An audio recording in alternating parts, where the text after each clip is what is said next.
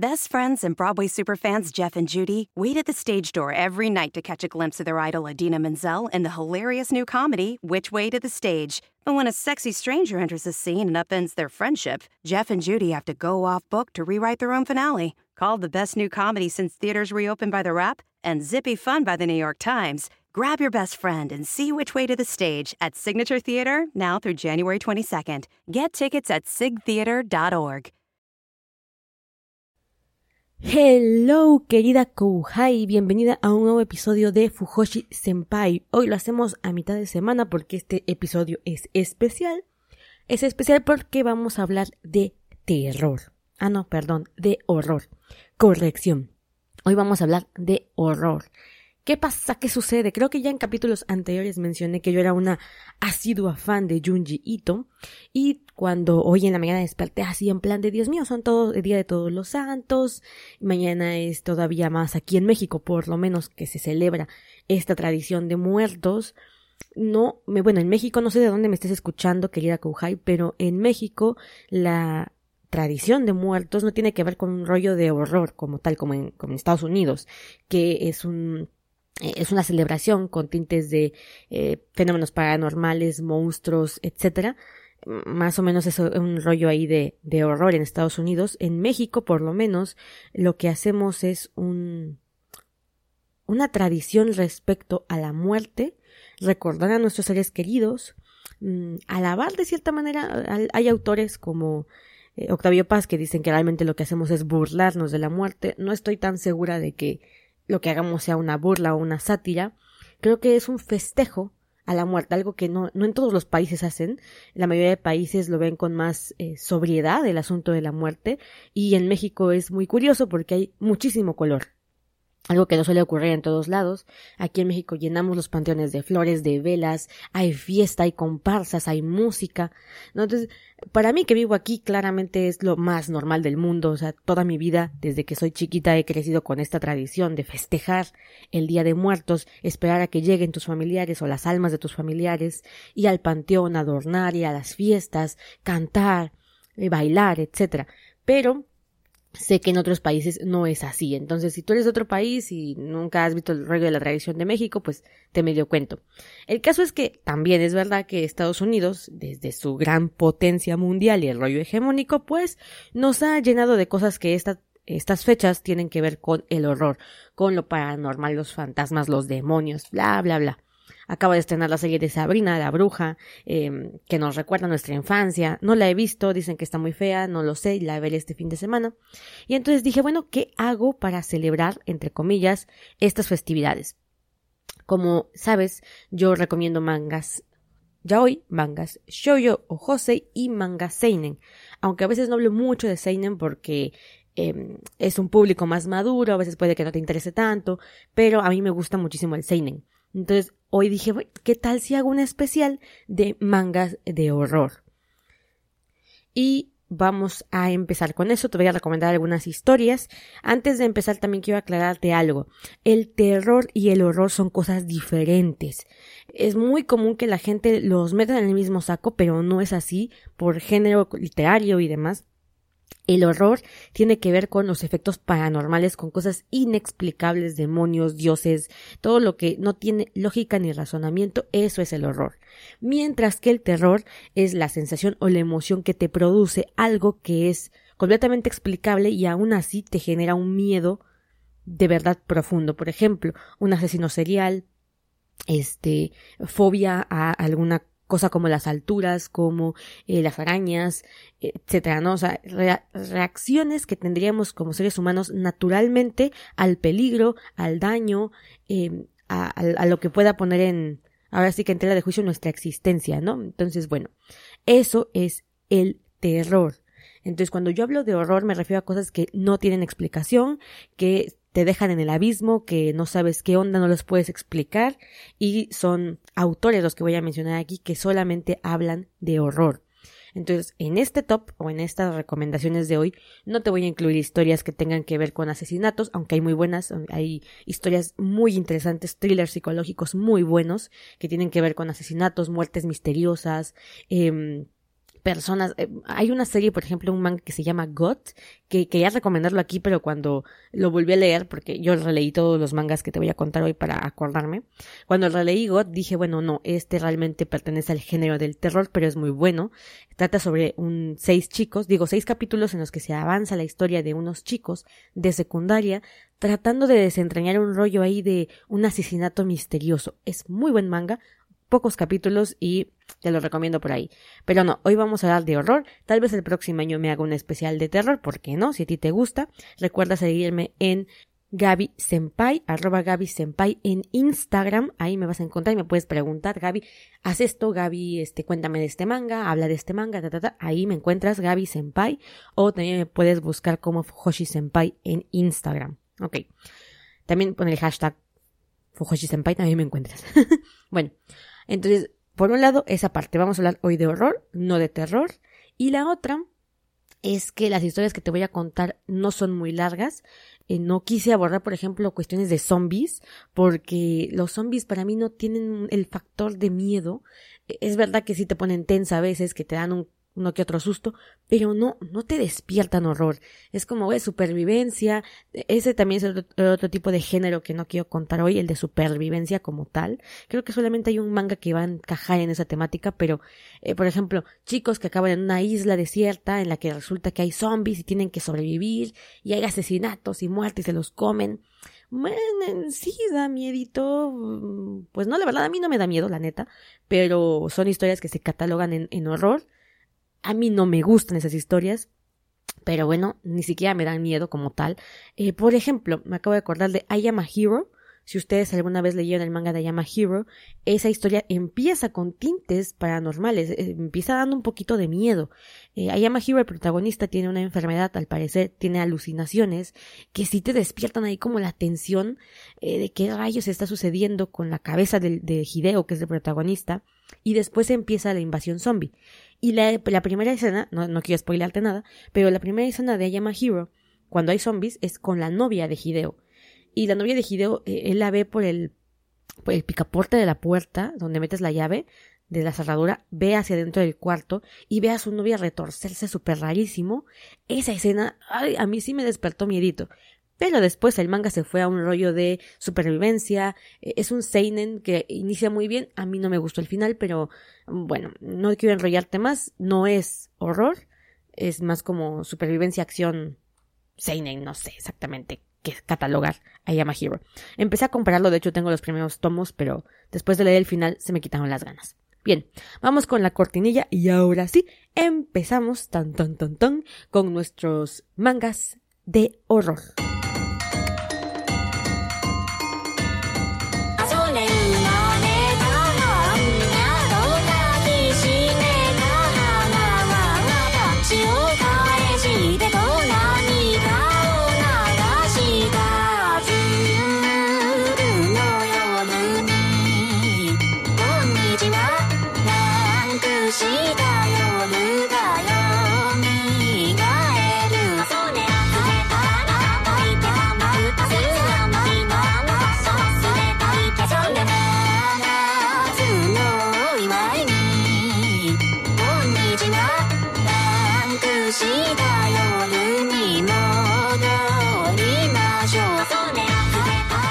Estamos de vuelta. Ya, ahora sí. Por cierto, ¿te gusta Vocaloid? Nunca te lo he preguntado, querida Kohai. Contéstame en mi Instagram. ¿Te gusta Vocaloid? Porque yo siempre estoy poniendo música de Vocaloid y luego digo, eh, a la gente le gustará, la conocerá, ¿qué onda? Bueno, vamos con el primero. Voy a recomendarte eh, lo primerito, ahora sí que voy a dejar lo mejor para el inicio, para que no, no creas que, que voy a dejarte lo mejor para el final como solemos hacer. No, yo te voy a empezar con lo mejor en el inicio. ¿Por qué? Porque es lo que acabo de leer y la verdad es que me fascina, me encanta. Si yo te quiero recomendar algo hoy es esto, las historias cortas. Las historias cortas tienen un potencial que yo no entiendo por qué la gente las menosprecia. Muchísima gente busca historias largas eh, de, de horror, pues porque les da la gana que haya explicaciones, entender qué está pasando. Pues la verdad es que para mí las historias que más me despiertan miedo son las historias cortas, por un factor primordial. Deja que tu imaginación vuele. No te explican nada. Todas las historias te van a dejar como cara de ¿what? ¿Qué pasó aquí? La, la sensación incómoda que te representa lo no explicable. Y, hasta yo cuando los leo de repente tengo que voltear porque siento que alguien me está observando y demás. Y principalmente porque el autor no se va a desgastar, ni siquiera va a intentar explicarte de dónde viene el fenómeno. Para nada, no es el objetivo, sino simplemente el sobresalto emocional. Las historias cortas son maravillosas en casi todos los géneros porque dejan que quien lee sea el que interprete y eso es lo maravilloso, o sea, respetan la inteligencia de quien de quien lee. Para mí eso es lo maravilloso de las historias cortas y el terror y el horror no se quedan cortos tampoco en este sentido. Entonces, bueno, por ejemplo, eh, Junji Ito, Junji Ito es un autor que no explica nada. ¿Ok? Junjito te mete la historia y entiéndela como puedas, no tiene explicación, que es lo que, lo fascinante del horror, porque hay muchas historias que se desgastan en decirte, ah, es que realmente inició todo con un ritual, y de ahí salió un demonio, y entonces eso es lo que generó todo el conflicto de la historia. No, Junjito te, te dice, aquí está el problema, tómalo como puedas. ¿eh? Simplemente, por ejemplo, leer Uzumaki. En Uzumaki, al final de la historia, se da una especie, entre comillas, de explicación, pero en realidad te dejan igual que antes. O sea, no te dicen qué onda, por qué, por qué todo el mundo se vuelve loco con los, eh, los espirales, qué tiene que ver el pueblo maldito. Bueno, no te explican. Entonces, Junji Ito es uno de los maravillosos autores de horror Ayer estaba leyendo una recopilación de one shots que no había leído y me di cuenta que esa recopilación casi no me gustó. De 10 historias creo que me gustaron 4. Pero en general es que Junji es un autor muy prolífico. Escribe, bueno, dibuja y dibuja manga y sube y sube historias. Entonces obviamente habrá historias que no le queden tan bonitas ni tan buenas como otras. Pero en términos generales es un gran autor de horror. Me encanta Junji su estética oscura y aparte este rollo grotesco, ¿ok? Si hay algo que define a, a Junji es el rollo grotesco, o sea, mete cosas asquerosas, mete cosas, eh, mete texturas, es un autor de mucha textura, cuando lo ves, eh, ves sus dibujos, sientes hasta repelús en algunas ocasiones, juega mucho, mucho con los espacios, esto es algo importante para las historias de Junji, eh, a veces Junji crea atmósferas que las, las sientes tanto que te dan mierito. Una de las mejores historias en las que crea una atmósfera es Lovesick Dead. Lovesick Dead trata sobre una ciudad en la que hay muchísima neblina. Entonces ya te imaginarás el juego para el que se presta esta historia en la que hay mucha neblina y en el que los adolescentes juegan, eh, no sé cómo se llama ese juego en Japón, pero resulta que tú te metes en una eh, esquina en donde hace la bifurcación eh, calle con calle y cuando te encuentras a un desconocido, te tapas la cara y le preguntas tu fortuna en el amor.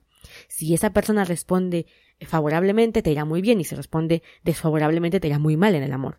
No es un juego popular allá en Japón, yo no entiendo qué onda con sus juegos, pero bueno, nadie los critica, es su cultura. Pero ahora imagínate jugar eso en un, en un lugar, en una ciudad en la que hay un montón de neblina. No, no, no, no, es, es, se me pone chinta la piel. Otra historia que tiene mucho que ver con eh, la atmósfera que se crea es Gio. A mí Gio no es de mis mangas preferidos. Gio es un manga sobre peces, literal, que salen del agua. Esto es un río muy, eh, muy dantesco. O sea, son peces que salen con patas biónicas del agua. Tiene su explicación entre comillas, pero no nos vamos a meter en esa parte. Pero la podredumbre que se crea por los peces que se van descomponiendo en la ciudad, ay, te genera un repelús terrible en la ciudad. O por ejemplo, Hellstar Remina, que habla sobre un mundo, una luna, que se acerca a la Tierra para literalmente comérsela. Entonces la gente quiere hacer un sacrificio y van a sacrificar a Remina. Entonces la gente está como en masa gritando, eh, quieren el sacrificio como casa de brujas, más o menos así. Entonces la, la atmósfera es muy interesante. Y en serio, en serio, en serio, si puedes leer las historias cortas de Junji que son solamente un capítulo, hay historias buenísimas como por ejemplo la de la silla de, de Human Chair. Ah, otra cosa con Junji. Junji no se anda con metáforas en sus, este, en sus títulos. O sea, si él te dice la silla humana, la historia trata de una silla humana. Así. Te queda un repelús. Oh. Eh, también, por ejemplo, eh, Falling People, o Falling, creo que además se llama Falling. Gente cayendo. Literal, la historia va de gente cayendo. desertor habla de un desertor. O sea, Junji no se anda con rodeos, el título es lo que es la historia. Lo interesante es ver cómo la aborda. Entonces, bueno, Junji es, creo que, mi primer autor favorito en, horror por lo prolífero que es. Ahora te voy a hablar del segundo autor. Bueno, no sé si es autor o autora porque eh, por lo menos en tu manga online no, viene, no viene bien el nombre, pero eh, es Nakamura, no sé si Misaki o Masaki, que en cualquier caso creo que sería hombre. Él escribe recopilaciones también de historias. Yo lo conocí por una que se llama Fuan no Tane. Te lo repito, Fuan no Tane, F-U-A-N, Fuan no Tane, T-A-N-E. La primera recopilación es del 2016, luego sacó otra en el 2007. Perdón. bueno, ya no estoy segura, porque hay una que es Fu An no Tane como plus con un signo de más. Eh, esta cosa dice que es del 2000. Ah, aquí dice 2007, pero pues no sé porque luego tenemos Fuan no Tane normal y dice que es del 2016. Entonces no sé exactamente de qué año sean, pero la verdad es que los dos son buenísimos. Supuestamente hay una adaptación a película en, lanzada en julio del 2013 yo no sé si los live action puedan representar la atmósfera que crea Fuan Notane porque son capítulos individuales y eso es lo maravilloso. O sea, tú vas bajando en la historia y ¡pras! te meten el final y te quedas sacadísimo de onda y el siguiente capítulo no tiene ninguna conexión con el anterior. Tres capítulos después encuentras otro capítulo que tiene conexión con el primero. Cinco capítulos después encuentras otra pista y así vas armando eh, una pequeña historia. Y aparte hay otros que no tienen nada que ver entre sí. Fuan Notane es de esas historias que yo leí así una noche cualquiera y no me quería meter a bañar. Claramente. ¿Por qué? Porque tenía miedo de echarme jabón y que algo parecía ahí en, el baño. Fuan Notane tiene ese repelús de, del final oscuro, tajante. Por ejemplo, voy a ponerte un, un ejemplo, una historia que en este momento recuerdo. Es un niño que, imagínate, está sentado en la escuela, por alguna razón que en este momento no recuerdo, eh, sale tarde de la escuela, ya no hay nadie, son como eso de las seis y media, va caminando y se ha, escuchado el rumor de que hay cosas en la escuela, ya sabes, los típicos rumores de todas las instituciones. Bueno, el que va caminando y cuando está por salir, escucha el sonido de pasos, ¿no? Entonces, escucha pasos, pasos, pasos y le da tanto miedo que se vuelve a quedar encerrado en la escuela. Se queda más tiempo, sale más tarde y cuando va avanzando por la puerta, abre la puerta, del, que ya ves que son esas que se deslizan, bueno, pues toma el mango de la puerta, la jala y está sudando frío por, porque se siente observado. Entonces, de repente simplemente ves como el protagonista se gira y hay una cabeza enorme de una persona sonriendo, pero enorme, del tamaño de la habitación, mirándolo desde la esquina del cuarto, del, salón de clases. Y ahí se termina la historia, o sea, ahí, ahí te meten el, el final bueno, o sea, te quedas con el cuerpo cortado, la verdad. O sea, dices, ¿qué chingados pasó? No te explican quién es la cara, no te explican quién es el fantasma, nada. Ni te explican, principalmente, qué va a pasar con el protagonista después de eso. Bueno, así es Fuan Notane.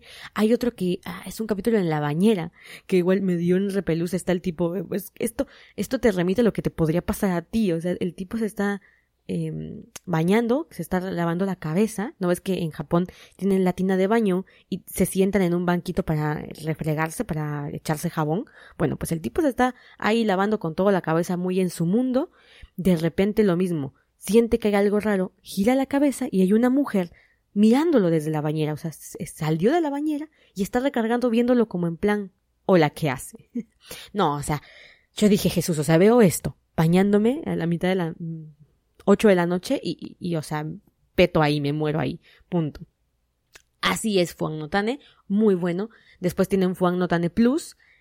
Te digo, es tan rápido de leer que te puedes chutar los 70 capítulos de Fuan Notane en un día, o sea, una tarde te chutas los 70 capítulos porque son muy cortos, son 6, 7 hojas, los más largos han de llegar a 12 hojas y la historia sigue y sigue y vas muy rápido.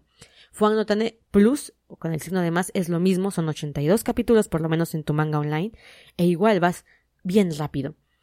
Ahora, del mismo autor, de Nakam, del mismo autor, eh, Masaki, o, ya te digo que ya no estoy segura si es Masaki o Misaki porque lo encuentro de diferentes formas, Nakayama, Nakayama, Misaki o Masaki, tiene otro que eh, salió en el 2010, que es Koishu Radio, es una colección también de historias de terror que tienen que ver con frecuencias, ¿no? Bueno, eso es lo que dice la, la, sinopsis, pero tú lo lees y yo no encontré nada que tuviese que ver con frecuencias de sonido. Yo pensé que iba más por ahí el rollo, pero pues no. Pero ¿de qué trata esta historia? Bueno, aparte de que la portada es divina porque es una especie de radio, es una especie de, de estos aparatos de, de, radio, con una cara súper deforme que me encantó la portada. De hecho, por eso empecé a leerlo. No, no sabía que era del mismo autor. La encontré, la empecé a leer y cuando voy en el capítulo 3 digo, este es el mismísimo estilo que Juan Notane. Reviso el autor y pues sí, era el mismo, claramente. ¿No? Entonces, por ejemplo, en este esta recopilación, igual hay varias historias unitarias que no tienen nada que ver una entre la otra, pero hay una historia que sí se repite, que es un rollo de un dios del cabello, ¿no? Eh, te empiezan contando como por pedacitos e igual vas a tener que ir armando la historia del rollo del cabello. Muy interesante también, no me despertó tanto miedo, pero sí me dio ahí como una sensación de que el cabello largo nos puede traer problemas. Muy bueno. E igual tiene sus historias individuales por ahí. No me llegó a gustar al grado de Fuan Notane, pero queda ahí para la posteridad. La verdad, también muy interesante la historia. Ahora ya pasamos a otras que no son eh, historias cortas, sino que ya son secuenciales. Cinco o seis capítulos, hay algunas más largas, como eh, 6000 Rokusen, que creo que es la más larga que te voy a recomendar hoy. 6000 Rokusen son 22 capítulos, la leí hace yo creo que unos 3, 4 años, es del 2010. Y este es el que te decía yo que tiene más el tinte como de supervivencia, pero no es tan de supervivencia en realidad. Si lees la sinopsis, sí te suena eso, pero ya que entras a la historia, es muy buena. A mí me gusta mucho. Hay gente que, que dice que no está tan chida. A mí me encanta. 6000 Rokusen es un, grupo de, de investigadores, de trabajadores, que están en una plataforma submarina a 6.000 metros bajo el agua, por eso el nombre. ¿no? Entonces, de repente resulta que la plataforma sufre un accidente y no pueden salir.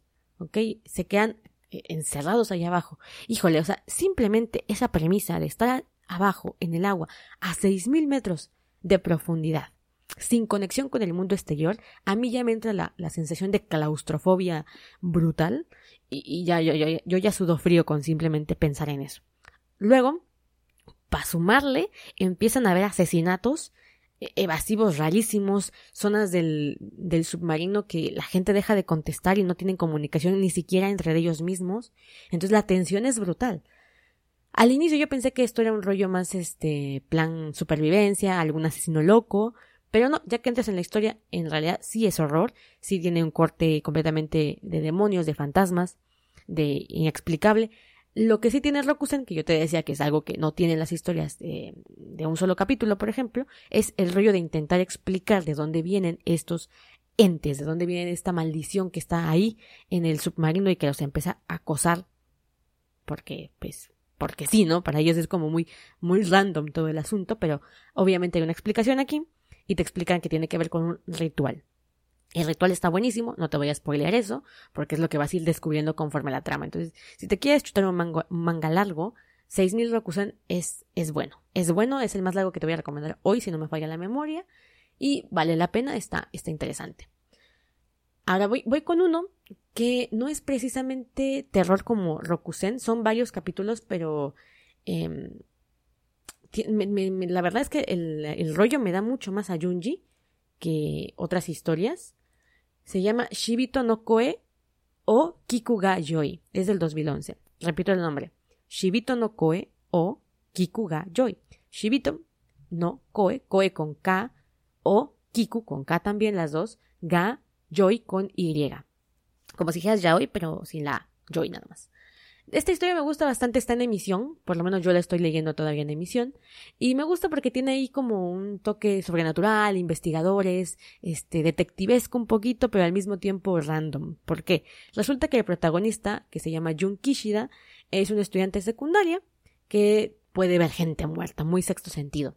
Y su mejor amiga, su mejor amiga de la infancia, muere hace muy poco, ¿no? Ryoko muere hace muy poco. Y de repente él empieza a ver su espíritu, que lo, empieza como a seguir. Y él así como, bueno, ¿qué onda con esta chica? ¿Qué pasa? Se empiezan como a acoplar, ella nunca lo, nunca habla, pero durante la historia, como el chico tiene esta capacidad de ver espíritus, eh, empieza como a cada capítulo involucrarse en diferentes historias de horror.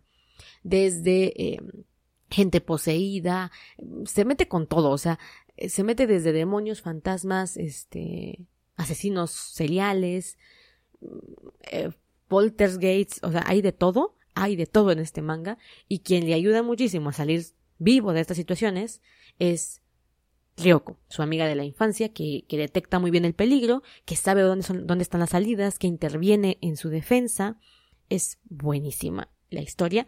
No diría que me da mucho miedo, porque te digo, tiene este, este toque de detectives, de, de, investigar, de que el chico de repente no, ni siquiera lo busca y las situaciones paranormales le caen como pues no sé, de una manera una tras otra tras otra. Se va de vacaciones y algo pasa.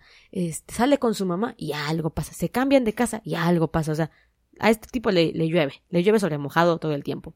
De no ser por Hayakawa, ya estaría bien muerto. Entonces, bueno, es una historia no tan de miedo, a mí no me dejó esta sensación, no me deja esta sensación de, ay Dios mío, me, tengo que a bañar, pero también está entretenida. Y lleva 27 capítulos. Bueno, prosigo, porque todavía me faltan. Y ya, ya me, ya llegué al tope del tiempo usual que dedico al, podcast, pero bueno, seguimos, seguimos, no hay bronca. Si tú estás aquí, ya, ya chingamos. Muy bien, ahora vengo con unas historias, eh, las que vienen son, son historias cortas, cinco, nueve capítulos, secuenciadas, eh, pero que están interesantes por un rollo. Ya ves que eh, los japoneses tienen muy buen trabajo con las, historias eh, de terror. Muchos de, las historias que conocemos en el cine estadounidense son copias asiáticas, literal. O sea, tomaron anécdotas asiáticas, tomaron leyendas asiáticas o novelas asiáticas y las transformaron en, en un rollo hollywoodense. A mí honestamente es que el terror, el horror que, saca Estados Unidos tiene mucho que ver con los screamers, tiene mucho que ver con este rollo de todo va tranquilo y de repente sas te meten el grito o la aparición demoníaca y tú brincas en tu asiento nada más. Para mí eso sí me asusta, claro, salgo del cine toda espantada, pero no me genera en realidad miedo. Para mí el miedo tiene más que ver con esta sensación de de lo desconocido, de lo que no puedes explicar, de, la, de las tramas que se van creando poco a poco y que te van dando una sensación de mal rollo. Eh, yo, por ejemplo, la primera novela de horror que leí, novela normal, no, no manga, manga tengo mucho tiempo leyendo, pero novelas nunca me había animado a ninguna, fue la de It de Stephen King. Ah, o sea, yo, yo acabé con miedo leyendo esa novela, o sea, literalmente entre más iba avanzando, más miedo me iba dando. Cuando veo las películas, te da miedo el payaso, te da miedo este la sangre, eh, los screamers de esta última de, de esta película de It que salió, pero realmente no sientes la misma sensación que te genera el libro y de irte inmiscuyendo en todo el, contexto de la, de la, historia. Además de que la verdad el libro es una maravilla, el, juego del tiempo, bueno, bueno, yo, yo honestamente después de leer esta novela empecé a admirar mucho a Stephen King, cuando antes era como, ah, deseo un autor cutre. No, no, no, no, o sea, ya después de leerlo dije no, o sea, de verdad, este hombre sabe crear atmósferas de, de horror. Bueno, entonces voy con estas historias que son cortas, pero también son buenas. No son muy conocidas, por lo menos no que yo sepa, y me parece que estaría bien rescatarlas. Por ejemplo, la primera es Dark Water. Dark Water es un al que lo presentan como una historias, como historias separadas, como cuentos en los que tiene que ver un rollo con el agua, ¿no? Pero están un poquito ligadas, es cosa de que las leas y habla sobre el fenómeno este de, de, del agua como portal a otras dimensiones, pero también como, como, como que el agua tiene memoria en este caso, ¿no? Entonces, si alguien muere ahogado o si hay entes dentro del agua, estos constantemente te pueden estar persiguiendo porque el agua está en todos lados, ¿no? Entonces, Dark Water va, va de eso, agua oscura, el, lado oscuro del si el agua lo utilizamos para la vida, en este caso el agua es lo que permitió que, este mundo se poblara y es lo que nos permite seguir con vida actualmente a, toda a todos los que estamos en el planeta Tierra. Bueno, Darkwater te trata desde el otro punto de vista. ¿Y qué tal si en el agua también se esconde la muerte, también se esconde lo oscuro, también está la podredumbre humana, la podredumbre del ser? Lo, lo, lo inexplicable y que te arrastra también, ¿no? Entonces, eso es Darkwater son cinco capítulos. Me gusta bastante. La he leído más de una vez. El autor es Suzuki Koji, pero el autor, el, el, el dibujante, el artista, el mangaka es Meimu. Ya sabes que de repente también hay un tipo que tiene una muy buena historia, pero no sabe dibujar y se une con otro tipo que sabe dibujar. Entonces, eh, los dos tienen su gran mérito porque Meimu hace una atmósfera con el dibujo bien padre. Es lo que me gusta de los mangas de horror, la mayoría. Eh, eh, no es tinta negra sobre blanco, es tinta blanca sobre negro, o demasiada tinta negra. ¿ok? Son, son historias muy oscuras que tienen mucho que ver con la forma en la que los autores pueden retratarlo. Y también es este rollo de los mangas seinen, por lo menos tienen la facilidad o la, el permiso de dibujar como quieran. No, no en el sentido de dibujar mal, pero es que el manga de repente tiene estructuras muy, muy comunes, lugares muy comunes, cómo se dibujan los ojos, cómo se dibujan los rostros, el cabello, principalmente si hablamos de shoujo, de shonen, repetimos muchísimo el estereotipo de dibujo. En cambio, los mangas seinen, a mucha gente al principio no les gusta el dibujo porque tiene más que ver con el realismo del dibujo. Entonces, bueno, lo mismo con estas historias. Aquí se aprecia la verdad, se aprecia el arte de quienes llevan estas eh, las, las historias de horror a los mangas. Bueno, sigo. El otro es Sashiki Ona. Sashiki Ona, igual, si no me falla, a ver, deja el reviso, son 11 capítulos. Es una historia que ganó premios así en rollo el manga más terrorífico de la historia. No, no, sé si sea tan terrorífico como te lo pintan. Tal vez si eres hombre sí te va a dar repelús. A mí no me dio tantísimo miedo. Si hay partes en las que digo, Jesucristo, Dios me ampare. Qué miedo, qué miedo, la verdad. Sashiki no Ona, o Sashiki Ona, habla de una mujer. Eh, es una leyenda, es una leyenda japonesa que seguramente ya habrás escuchado. De esta mujer eh, stalker la historia comienza así. Eres un tipo viviendo en un apartamento, hay una mujer tocando el departamento de junto, toda la noche está toque y toque y toque. Y tú dices, bueno, ¿qué diablos pasa? Al día siguiente la escena se repite en la noche, ella vuelve a tocar el departamento de junto. Tú te asomas por la puerta, le preguntas que qué quiere, como cualquier vecino normal, ella te contesta que está buscando al dueño del apartamento, le dices que no está, te metes a tu casa y pasa la noche. Noche siguiente esa mujer vuelve a tocar tu puerta, digo, vuelve a tocar la puerta y tú piensas otra vez está buscando a mi vecino que no está claramente. Pero no, esta vez toca tu puerta. Te pide entrar y te pide por favor que le prestes el teléfono para llamar a este hombre y que le abra la puerta. Entonces tú, como buen vecino, como buen tipo, accedes, le prestas el teléfono y de ahí tu vida se va a volver un caos, porque ahora va a pasarle a acosarlo a él a acosarte a ti. Y la neta, la neta, da un montón de miedo. Muy buen manga, sí, me parece fascinante, me parece bueno. No sé si yo lo catalogaría como un manga terrorífico o el más terrorífico.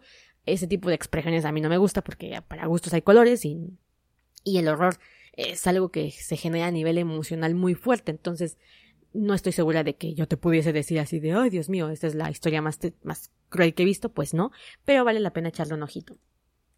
Y la otra que me encantó cuando la leí. Son nueve capítulos. Hide, Out. Hide Out. Hide, eh, H-I-D-E, Out. O-U-T. Todo junto.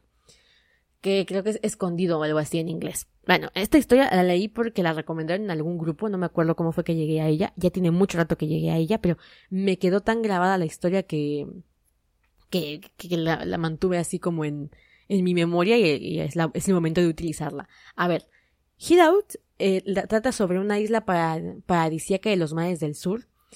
Eh, hay un lugar en esa isla paradisíaca el que nunca deberías de ir, ¿no? Nunca tendrías que haberte acercado a ese lugar. nuestro protagonista, porque claramente nuestra protagonista escucha nunca y pues tiene que ir, si no, no hay historia, termina llegando ahí, ¿no? Termina acercándose a ese lugar. Es un manga buenísimo porque tiene un giro de tuerca interesante Aquí sí se mezcla un poquito este rollo de terror y horror, porque hay una parte eh, que genera miedo que tiene que ver con un rollo explicable, que tiene que ver con el protagonista y su zafadera mental y sus pecados, vamos a llamarlos así, un crimen que él comete, bueno, eso tiene que ver por un lado, pero por otro hay un aspecto sobrenatural que, que, que mancha toda la historia, ¿no? Y la portada simplemente es maravillosa, es un tipo que está rasgando un, un papel y nada más muestra sus ojos todos desencajados. Eh, aquí la portada a mí me encanta. El dibujo del manga no es algo rescatable o algo que tengamos que hablar muchísimo de él, pero la portada es muy buena. Y ya llegando al final, como menciones especiales, voy a, voy a contarte sobre un, dos autores. El primero es Hideshi Hino. Hideshi Hino habla del horror, pero eh, de este horror eh, grotesco, ¿ok? A mí no me tienen miedo sus historias, pero tiene que que ver con estos rollos eh, de demonios, por ejemplo, Hell Baby, un bebé del infierno, Paranormal of the Hell, un tipo que está completamente desquiciado, Y es el autor de una historia muy bonita, bueno, vamos a ponerlo bonita entre comillas, porque ya sabes que cuando yo hablo de bonita me refiero a que expresa muchos sentimientos, pero no forzosamente sea estéticamente eh, agradable a la vista o tenga una historia con final feliz. Y es sobre un chico gusano.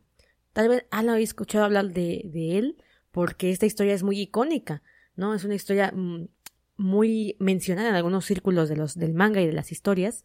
Y yo la conocí por, por Hell Baby, de hecho, pero realmente la historia del gusano, del chico gusano, del niño gusano, es, es muy buena, es brutal, es triste, es cruel, es una joya, la verdad, Hideshi Hino. No me da miedo, no es que te dé miedo, el dibujo es así como medio feo, pero las historias son muy buenas, entonces ahí te lo dejo.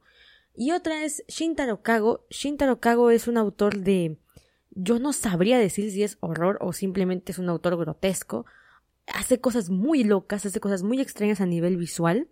En plan, todo se, o sea, la cabeza se te vuela, es como, lo lees, no entiendes un carajo, pero te explota la cabeza porque intentas entender qué diablos pasa por la mente de este autor para hacer historias tan, tan raras. Me imagino que su discurso está a un nivel visual, está a un nivel eh, gráfico y a un nivel conceptual. O sea, tienes que entender los conceptos de lo que quiere decirte para entender la historia. Por ejemplo, ahorita recuerdo una de este hombre, eh, Shintaro Kago, eh, es una historia de un hombre que se, al final la historia se corta como en pedacitos, en discos, discos de carne.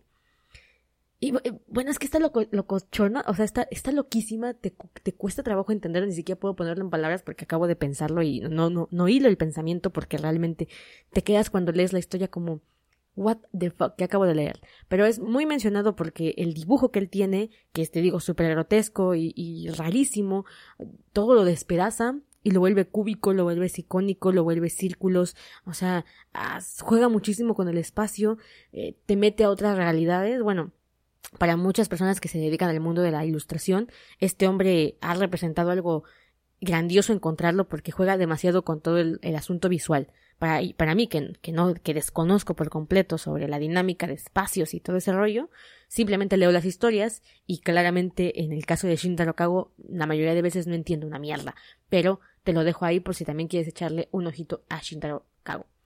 Ahora, la, última que te voy a comentar eh, es una historia que al inicio presenta toques de terror, toques de horror, me pegó dos que tres sustos. La verdad es que no son grandes, grandes sustos, pero es una historia bellísima. Es el único manga que te voy a recomendar hoy porque es el único que he leído de este género. Es bellísimo. O sea, esta historia está entre mis historias top favoritas. Si yo te fuera a hacer un, un top de historias favoritas de todos los géneros, de todas las demografías, esta estaría incluida. Se llama Yawa. Es H-W-A-J-A. No sé cómo se pronuncia porque son dos consonantes juntas, pero es H-W-A-J-A. Guaya, más o menos, Guaya, algo así. La historia, te voy a decir la, la, sinopsis para que veas por qué te digo que es como terror, horror. A los nueve años, Ryu decide explorar una casa que se dice que está embrujada. Dentro de la larga y laberíntica casa llena de pasadillos, Ryu oye cuatro palabras que cambiarán su vida para siempre. ¿Qué me has traído? y es una niña que al parecer no envejece nunca. Entonces, sí tiene tintes sobrenaturales o paranormales. Sí, no es de terror como tal, o sea, no te va a dar miedo como tal, porque hay cosas fantasmagóricas, pero no es una historia de fantasmas, ni es una historia que está diseñada para darte miedo, y sin embargo es una historia bellísima. Y ahorita, porque me acabo de acordar leyendo esta, también me acuerdo de otra historia de amor que tiene que ver con fantasmas, que es Jack, Jack, oh, Black Jack, Jack, Jack, no recuerdo cómo se me deja. La busco en este momento. Aquí está, American Ghost Jack. Igual, es una historia de fantasmas que tiene más que ver con romance que con fantasmas, pero la, trama se mueve alrededor de, de un espíritu, eh, de un pianista muy famoso. Entonces, hay muchísimas historias que tienen que ver con fantasmas, no todas de ellas están diseñadas para asustarte, sino tanto para compartirte una historia, ya sea de amor, de tragedia, eh, una búsqueda de supervivencia, como te contaba yo.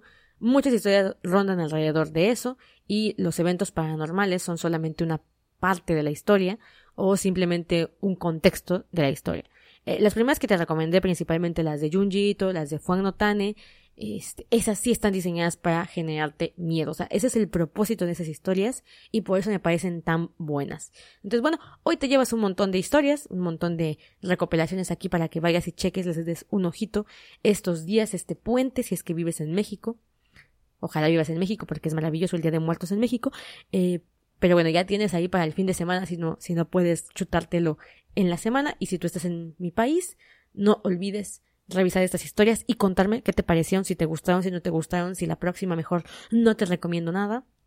Por favor, si vas a leer algo de Junjito, o sea, te vas a picar, de verdad. Junjito es para mí el autor por autonomacia del rollo de horror grotesco, ¿ok? Ese hombre te mete la sorpresa, eh, te deja con las sensaciones de, ¿qué onda con esto? Las texturas me encantan, de verdad, Junjito es, es, The Master, y de ahí, por favor, vete a Fuan Notan. Buenísimas historias. Si vas a, invertir tu tiempo en, en, historias de las que te conté hoy, vete con esas dos. Vete con Junjito y vete con las de Fuan Notane. De verdad. Garantizado. Entonces, bueno, un abrazo enorme. Pasa felices fiestas. Disfruta tu Halloween si es que vives por donde se celebra Halloween o si vives por aquí, feliz día de todos los santos. Un beso enorme y nos estamos viendo, escuchando y leyendo, principalmente si me sigues en mi única red social respecto a este tema, que es Gaby Senpai, mi Instagram personal. Bye bye.